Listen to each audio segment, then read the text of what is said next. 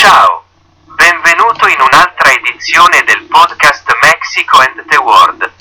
Il podcast in modo che possiamo parlare di celebrazioni, eventi e altro sul Messico e il mondo. Questa volta inizieremo con la giornata letteraria internazionale.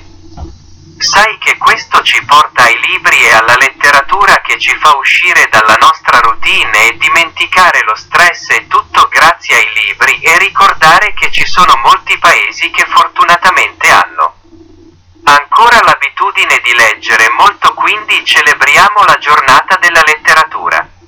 Leggendo un buon libro e come ho commentato per ottenere fuori dalla routine che ci stressa tanto e ci crea problemi perché non c'è niente come un buon libro che ci fa usare la nostra creatività e immaginazione e anche il giorno della fisioterapia, questo è molto importante perché ci aiuta sempre se ci facciamo male che se ci rompiamo un osso che a causa del mal di schiena dovuto alla cattiva.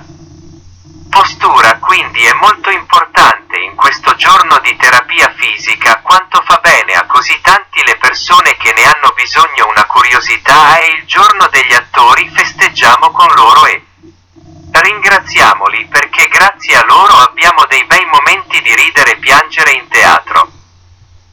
Il cinema in televisione festeggiamo gli attori nella loro giornata e anche il giorno della prevenzione del suicidio, questo è molto importante in tutto il mondo perché purtroppo a causa della pandemia i problemi sono aumentati ancora di più bene.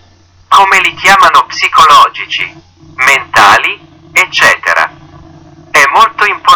Importante sostenere le persone che hanno questo problema e i terapisti che li curano aiutano e speriamo che questa giornata di prevenzione del suicidio aumenti la consapevolezza e che ogni giorno grazie al supporto di terapisti e familiari e infine delle persone che ne hanno bisogno.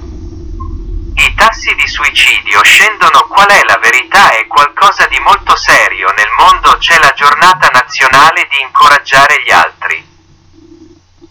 Giornata in cui incoraggiare gli altri serve ad avere un atteggiamento positivo, un incoraggiamento positivo verso gli altri che ci circondano per creare quell'ambiente che ci fa sentire bene.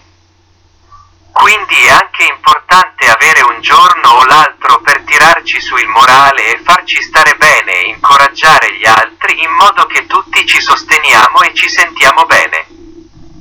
È anche la giornata internazionale del cioccolato, sa che ci sono molte persone a cui piace il cioccolato ed è molto importante a livello internazionale in termini di settore e ci sono altri giorni.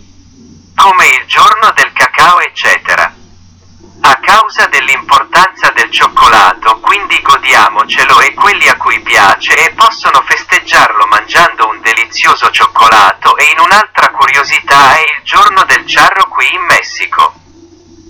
Questo ciò che è così importante che è una grande tradizione nella cultura messicana con tutte le sue attività, con i suoi grandi vestiti, con il suo ciarro, si adatta a tutto ciò che lo circonda queste.